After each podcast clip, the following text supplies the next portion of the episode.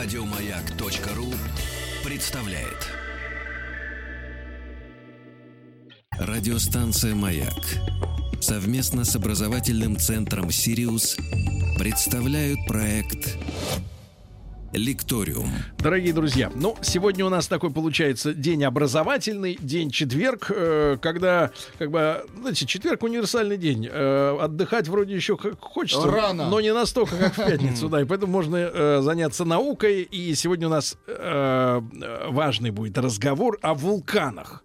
О вулканах, и с нами сегодня э, Павел Юрьевич Плечев. Павел Юрьевич, доброе утро. Доброе утро. Э, вулканолог, доктор геолого-минералогических наук, профессор кафедры петрологии на заметку На геологического факультета МГУ и директора Минералогического музея Российской Академии Наук. Э, Павел Юрьевич, рады вас э, видеть в студии. Да, Да, доброе утро. здравствуйте. И э, мне очень приятно всегда радиослушатели «Маяка». То есть всегда после наших эфиров очень приятная обратная связь. Да, обратная связь, но не от вулканов. Павел Юрьевич, поскольку мы, так сказать, встречаемся не так часто, как хотелось бы, вот, вы не обижайтесь, если будут спекулятивные вопросы на потребу, так сказать, толпе. И нам. Хорошо. если- Я понимаю, Я регулярно раз в полгода отвечаю на все эти вопросы. Вот, и, конечно, э, Павел Юрьевич, э, не буду скрывать от наших слушателей, вот, что э, происходящее в недрах нашей планеты изучено не до конца, правильно? Правильно. Вот. А, ну, э, мировой океан изучен там на сколько? На 10%, на 15%, не знаю. Ну, там Я цифры думаю, что это какие-то. очень оптимистичная оценка. э, Тщедушные цифры, да. Я так понимаю, что в отличие от Жюля Верна, к ядру, например, нашей планеты тоже никто еще не путешествовал из живых ну, вот, граждан. И а, я просто э, э, загадочность содержимого нашей планеты проиллюстрирую одним примером. Мы с Рустам Ивановичем, вот он сейчас нас покинул ненадолго, вот как-то путешествовали с ним на э, нефтедобывающую платформу в Северно Ледовитом океане. И, и э, мы, я прикоснулся просто руками к э, трубе, которая качала нефть уже из разведанной и пробуренной скважины, и я поразился тому, что э, стоя под открытым воздухом, это было в октябре или в ноябре, но в общем было уже холодно, минус, ветра сильнейшие, а труба была э, градусов 60-70, может быть даже больше нагрета, и понятное дело, что это сделано было не э, нефтяниками, а просто нефть, которая добывается с глубины, ну нам сказали, там где-то с 3000 метров примерно, она горячая. И то есть жив- Да. земля-то наша под землей, она живая. Это очень хороший пример, э, который иллюстрирует э, то, что Земля нас греет, что Земля живая планета, и мы находимся на поверхности Земли, способны здесь существовать именно потому, что Земля внутри э, достаточно горячая. Ядро Земли, по оценкам, э, примерно 6 тысяч градусов. И э, понятно, что э, температура э, от нашей привычной на поверхности к ядру постепенно повышается. Есть Примерно м, с какой а, скоростью? Есть э, такой коэффициент, он разный в разных э, районах земного шара, но примерно э, геотермическая ступень это 30 градусов на километр глубины. А Или всего э, до не- 33 метра на градус, вот примерно такое, да. Вот А- если вы прокопаете 33 метра, там станет на градус э, теплее. На Ну, градус. Именно поэтому в питерском метро теплее, чем в московском. а, Ну вот я был в глубоких шахтах уже метров с 400, э, 500. Сколько это, это, это заметно, да. Вот э, на глубине э, считается, что предельная глубина, которая вот для подземных выработок, это примерно 700 метров, и там люди э, не могут работать долго. Так, эм, Павел Юрьевич, поскольку ученые, они вот братья друг другу, и даже в международном масштабе, но тем не менее конкуренты, тогда попытаюсь разжечь, так сказать, э, вражду давайте между, между вами и людьми, значит, которые изучают солнечную активность, да?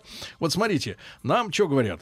Э, Вот если, например, вдруг полыхнет ядерный взрыв, и э, облака от взрыва поднимутся таким, такой непрошибаемой пеленой вокруг всей планеты, наступит так называемая ядерная зима. Солнечные лучи не будут проникать, и мы тут все замерзнем. А вы теперь говорите, что наше благополучие, оно не только от того, что солнце нас греет, да, но еще и подогрев идет снизу, как бы с двух сторон. А вот, а насколько распределяется ответственность за наши комфортные условия между солнечным теплом и внутренним, вот, э, внутренним, земным. да, Э, ядра? Да, м, значит, вот смотрите, вулкан Тамбора, 1815 э, год. Это где? А, Это в Юго-Восточная Азия. Э, Это одно из самых крупных извержений, которое было зафиксировано за время наблюдений. И э, 1816 год — это так называемый год без лета, когда э, были э, холода в Европе, в Америке и вообще по, по, э, по- по всей планете. Холодный год. Очень холодный И год, э, и в России тоже. Так вот, э, колебания температуры при этом, это как раз вот то самое, о чем вы говорите, за счет э, выброса огромного количества вещества в верхние слои атмосферы экранировалось тепло, но там, м, значит, много разных механизмов. Это не прямое, не, э, не прямое влияние пепла, это скорее вот аэрозоли серной кислоты, которые образуются в верхних слоях атмосферы.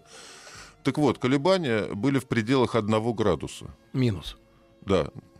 То есть представляете себе, что в планетном масштабе колебания в доле градусов, э, доли градусов вы- э, вызывают природные катаклизмы, бури и так далее.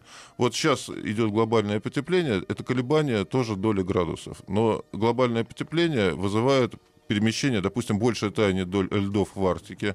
Соответственно, вот эта масса, которая образуется, идет на Европу и в том числе к нам, да, вот вы знаете, что когда теп- если теплый год в Арктике, у нас э, обычно ураганы и дожди, потому что Ну, вся эта вот масса и вся- и- да, идет, идет к нам. Э, то есть как бы э, достаточно очень небольших колебаний температуры, чтобы э, человек перестал чувствовать себя комфортно. И в частности, вот были огромные катастрофы, в том числе и уже в историческое время, скажем, 1604 год, 6 миллионов человек погибло. За- 6 миллионов? Да, да, по оценкам.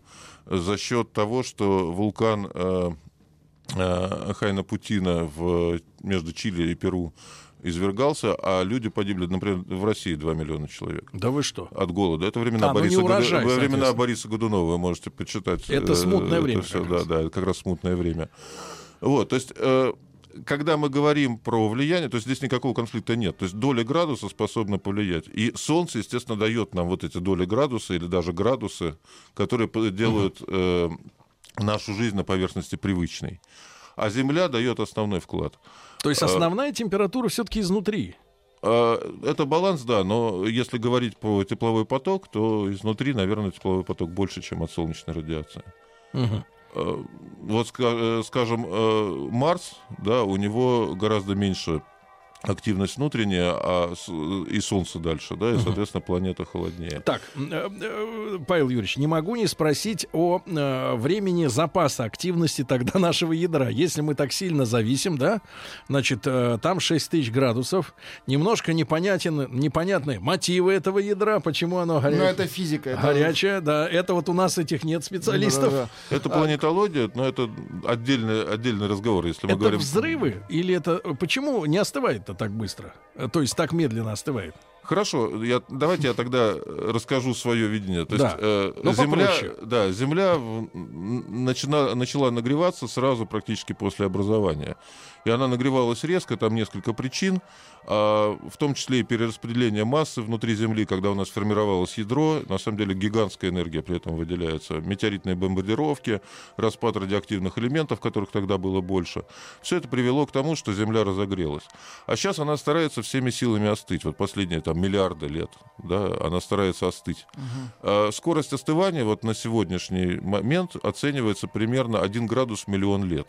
Да вы что? То есть э, мас- практически вот еще миллион лет, и мы будем на градус холоднее. А критическая температура для жизни человека сколько? Пока не знаю. Э, Это, не, это, это скорее- это- узнаем, это да, эмпирически, эмпирически мы оценим через миллион другой лет. Э, Я думаю, что мы уже сможем это говорить. А, так вот, собственно, способы остывания. Е- э, Земля представляет собой термос. Да? У нас в космосе 4 Кельвина. Это минус 269 градусов. Обсуждали до Да, эфира. А Странно, да, да. что Тим знает и эту цифру. Он физик, видимо, Ну, да. Это неприятно. Э, Да. Да, в прошлом эфире он представлялся художником-графиком. Да, а сейчас Теперь он физик. физик. Ты понимаешь, что происходит? Да. Так. Джеймс Бонд может все. Э, Так вот, э, И если, э, то есть, э, но при этом Земля очень большая, поэтому тепло отдается через поверхность, через атмосферу. Сама атмосфера предохраняет э, Землю от потери избыточного тепла. Например, вот Луна, в которой нет атмосферы, она остывает гораздо более эффективно а размеры предохраняют. Но Земля старается освободиться от тепла. И если бы она просто, это называется кондуктивная передача тепла, остывала, то она бы остывала еще медленнее а она старается в том числе и какие-то, э, то есть с помощью вещества, вот если горячее вещество из глубин мантии поднимается к поверхности или из э, э скажем, верхней мантии поднимается к поверхности, оно горячее, оно принесло тепло в атмосферу холодное, соответственно, это тоже способ охладить Землю. Поэтому, собственно, вулканизм, это и есть проявление э, охлаждения. охлаждения. То вот. есть это как клапан и, на э, кастрюле, да? Для меня э, присутствие вулканов на планете и означает активных вулканов на планете то, что планета живая, что ядро еще горячее, что происходит процесс охлаждения, процесс перемещения масс, что э, вулканы выбрасывают э, в том числе и полезные вещества в нашу атмосферу, угу. э, и Земля продолжает жить. Вот э, есть примеры мертвых планет. Угу. Вот та же Луна, э, на которой ничего не растет, атмосферы нет, и вулканизма нет уже Значит, э, больше трех миллиардов лет. Значит, дорогие товарищи, конечно, мы зададим нашему, э, нашему э, гостю, нашему профессору э, Павлу Юрьевичу э, Плечеву вопрос о Йеллоустоунском э, заповеднике, да, про Камчатку спросим. И может ли, например, рвануть магма там, где нет э, горы с дырой? Правильно? Ну, просто вот возьмем... Горы с дырой. Давайте вот на этом и остановимся. Радиостанция «Маяк» совместно с образовательным центром «Сириус» представляют проект Лекториум. Друзья мои, сегодня с нами Павел Юрьевич Плечев, вулканолог, доктор геолого-минералогических наук, профессор кафедры петрологии геологического факультета МГУ и директор Минералогического музея Российской Академии Наук. Мы решили с Павлом Юрьевичем, что, значит, вот самую отъявленную вот эту вот спекуляцию сюда, возможность взорвать Йеллостоун, например, отправив туда парочку сарматов. Вот мы оставим напоследок э, нашего сегодняшнего разговора разговора, потому что, мне кажется, профессору есть что сказать на эту тему. Наметить, так сказать, наметить точки соприкосновения, да, ну ладно, это шучу. Но, и, и, и, кстати говоря, действительно, вопрос о том, может ли рвануть не в горной местности, тоже важный вопрос. То есть может ли, например, вот мы же знаем, что бывают провалы почвы, да, провалы неожиданные. Да, а, совершенно даже не в горных местностях, да, там и 100 метров может быть провал. Разломы. Да, и в ну, Африке ну, вот сейчас... карстовые, когда вымывают, там образуется угу. естественная пещера, а потом кровля э, проваливается. А... Это обычно, это называется карстовые процессы. Вот э, в той же Черногории распространено там. Uh-huh. Ну, везде, где есть осадочные породы. Uh-huh. В Подмосковье а, может быть. А вот вопрос так. Может ли быть, например, в Подмосковье или под Питером э, рвануть магма на поверхность? Uh-huh. Да. Э, вот все вопросы, мне очень нравятся, кстати, вопросы сегодня, потому что они как раз подводят к основному, к сути. А, для этого нужны исследования. Вот понятно, что много исследователей, исследований уже произведено, но много еще и не ясно. И, э, например, вот самое простое понять опасность от вулканов в этой местности это изучать историю этого места. А когда здесь были последние извержения, а какие они были, а что происходило при этом, э, э, при этом извержении? То есть есть цикличность некая? Есть цикличность, есть страшные извержения или не страшные. Вот, например, на Гавайях меня обзвонились э, uh-huh. корреспонденты, значит, что там катастрофа, ничего страшного, там отлично все там при, прекрасно, то есть ничего опасного там нет. А бывают э, действительно опасные извержения, которые как раз молчал, молчал вулкан, а потом вдруг э, выдал сразу такое извержение, которое всю планету накрыло. А, и как раз вот э, мы занимаемся восстановлением э, того, какое было извержение. Uh-huh. И э, есть люди, которые определяют, когда оно было, а мы занимаемся вопросом, какое оно было, что дало именно это извержение. И это, э, на самом деле, вот как криминалистика примерно, да, то есть когда мы раскапываем следы, мы находим, э, не обязательно мы должны наблюдать прямо сейчас извержение, потому что когда извержение сейчас идет, то какое оно, не надо исследовать, вот оно видно. То есть а можно насколько наблюдать, глубоко описывать. во времени вы э, А, изучаете? По-разному. То есть э, вот сейчас мы как раз разрабатываем интересные методы, которые позволяют э, практически снять ограничения времени. То есть даже вот э, там метеоритное вещество, э, какие-то процессы, как образовывались. Вот э, там какие-то кристаллы образовывались за секунды, и мы определяем именно эти секунды в метеоритном веществе. А, так вот... э, Вы для этого путешествуете на- по местам, где происходили эти извержения? Конечно. Или Вот- только литература, условно Нет, говоря, конечно, историческая? вот, э, вот для наших исследований нужен материал извержений. Это знаете, как вот криминалистов нужны улики, волос, волос, э, хотя бы волос, значит, Следы преступника. извержений, да-да-да. И раньше были отпечатки, да, там волосы, сейчас вот, да. Вы ге- прям как ге- следователь э, э, по делу Джека Потрошителя. Э, Ну, практически, наверное, по другому делу. Мы по другому делу проходим. Э, Значит, и Вы не- не- ищете, Да, мы- э, мы- нам нужен материал. Вот если к нам в руки попадает э, образец, мы это называем образцом, э, значит, образец э, застывшей породы. Это лава, может быть, это может быть э, интрузивная порода или вулканическая. А, То есть, как бы, это образец магматической горной породы.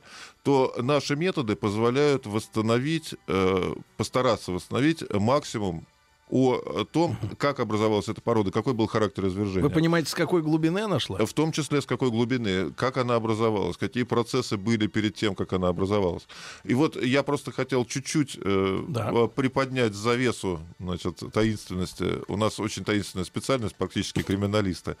То есть вот э, для этого надо понять, что такое магма и как она застывает. Магма — это смесь Так. магматического расплава, э, Температуры? Температура, она 2000? может быть разная, от 700 градусов до 1600 А. градусов. А, И от этого зависит состав этой магмы. Или, наоборот, от состава зависит температура, при которой она может подниматься. Потому что если температура, э, магма, которая существует при 1600 градусах, поместить при- при э, на 700 градусов, она уже перестанет быть магмой, она застынет.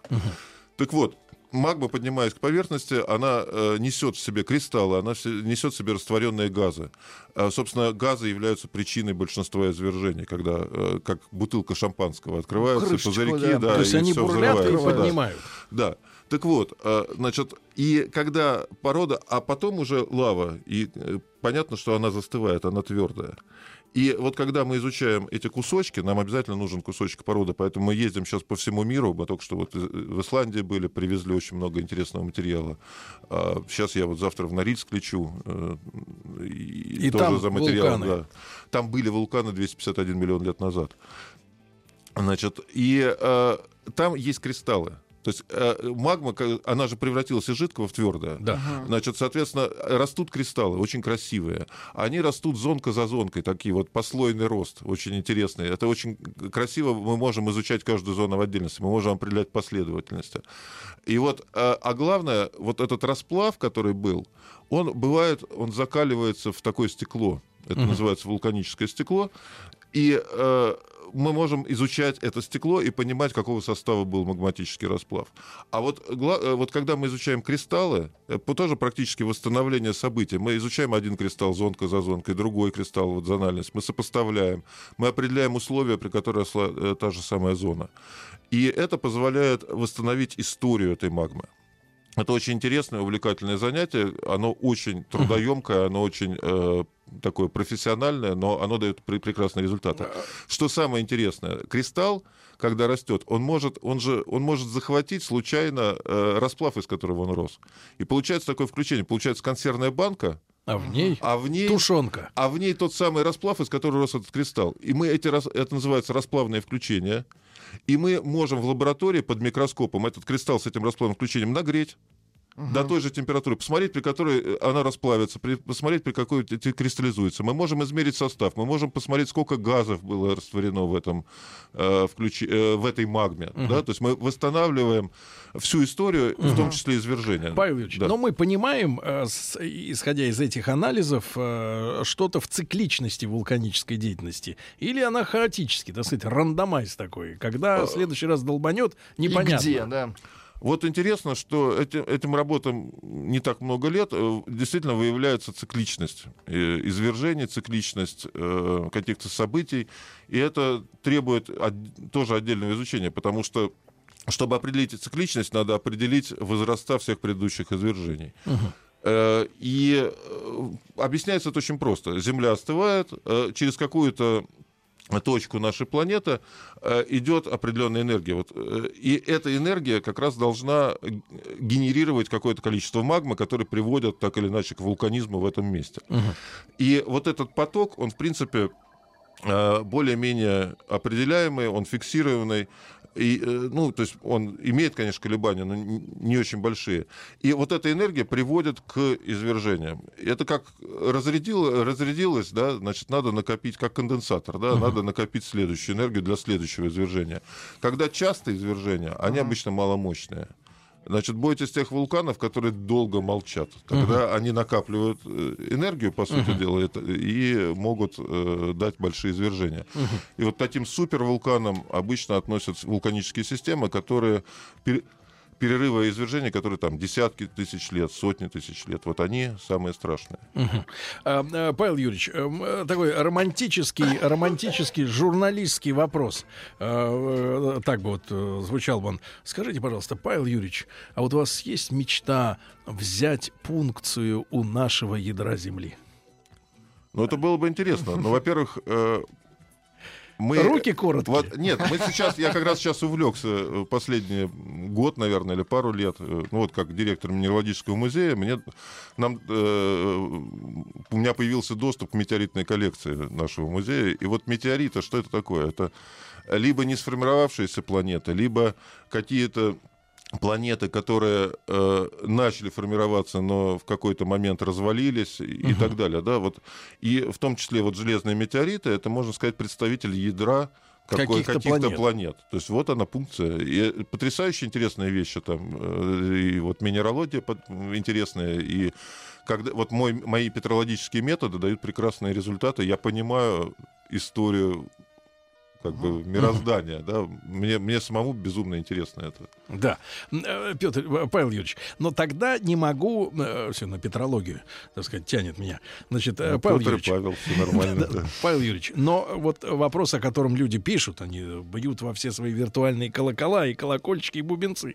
Говорят, спросите товарища профессора про Йеллоустоун, насколько это спекулятивная история, да, сколько он молчал э, перед uh этим, и почему именно вокруг него столько разговоров, разговоров, э, да, вот в чем запутка? А, ну, если глобально, то есть у нас проблема ли, ли, линеаризации мышления. Это то есть как? должна быть одна страшилка, uh-huh. да, то есть потому что две страшилки это слишком сложно. Вот, э, то есть я был в Йеллоустоне э, в этом году или в прошлом, Э, значит, ну, что он себя представляет-то? Э, купался в этом озере ночью. Так. Очень ага. холодно, очень холодная вода. Это наверху? А, в жерле? Ну, вот в этом озере Елустонского uh заповедника. uh Что могу сказать, что э, Значит, вот сам Елустон, вот его проблема сильно преувеличена по сравнению с другими проблемами. Чтобы добраться до Елустона, мы проехали от э, Портленда, штат Орегон, через весь Орегон, и, собственно, подъе- э, уже подъехали к Йеллоустону. Так вот, объем вулканических пород, извержений, там, допустим, Колумбия Рива, Безлс, Гордж, да, там, и так, он на порядке больше, чем Йеллоустон. На порядке. Йеллоустон — это маленькая точечка. Лонг Вэлли и Кальдера, которая гигантская совершенно, гораздо больше Йеллоустона. Почему-то все говорят про Йеллоустон.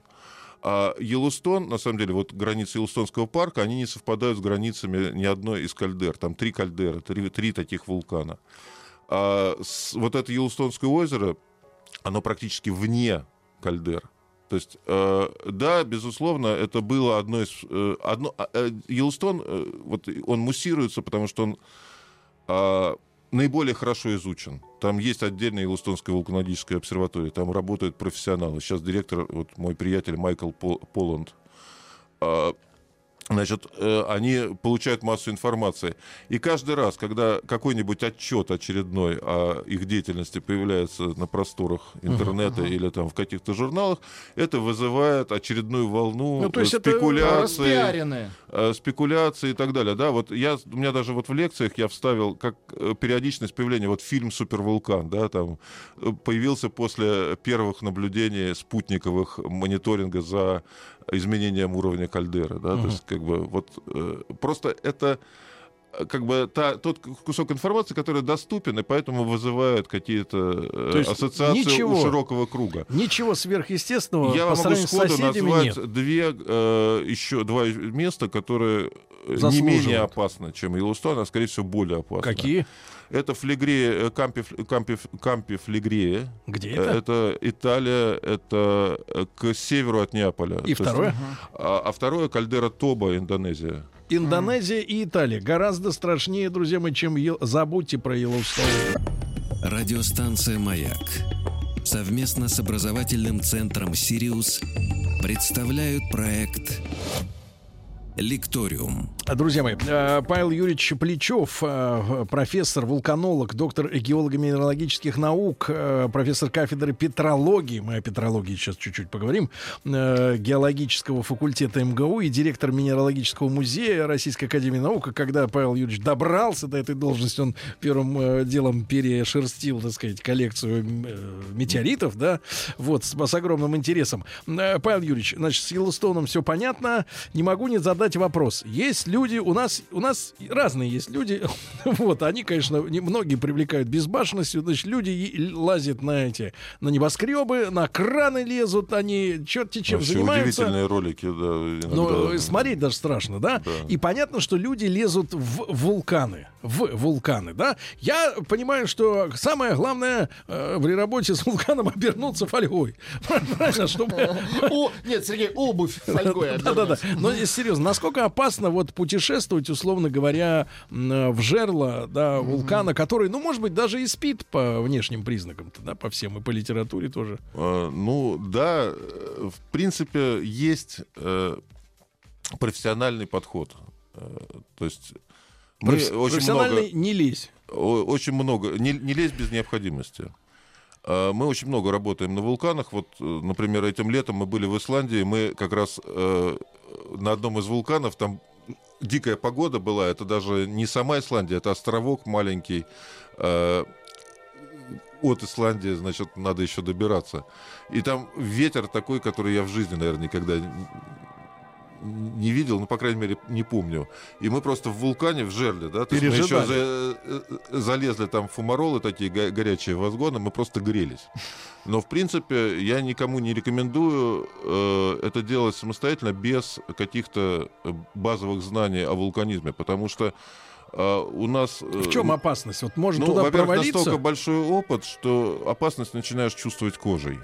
И я попадал в ситуации во время извержения, и э, когда действительно, то есть э, это смертельно опасно было, Правда? когда я, я случайно заснул, например, в кратере, во время извержения в кратере вулкана Шевелуч. Мне такие сны снились, стернистические, мистические. Это из-за газов? Я разговаривал с местными богами, не знаю, ну, может, разморило там солнышко. А эти газы действительно а, могут вот. убить? А проснулся я от того, что, ну, вот мой напарник, мы втроем поднимались, значит, он рядом со мной Значит, решил присесть на камушек, а я зашел в кратер, ну, долго лезли там и так далее, и сел и заснул.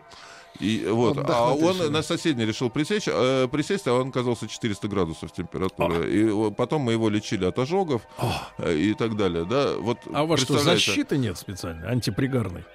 Есть, но вот э, есть э, до 400 градусов 400 работает, это... а нам, наверное, 410 было.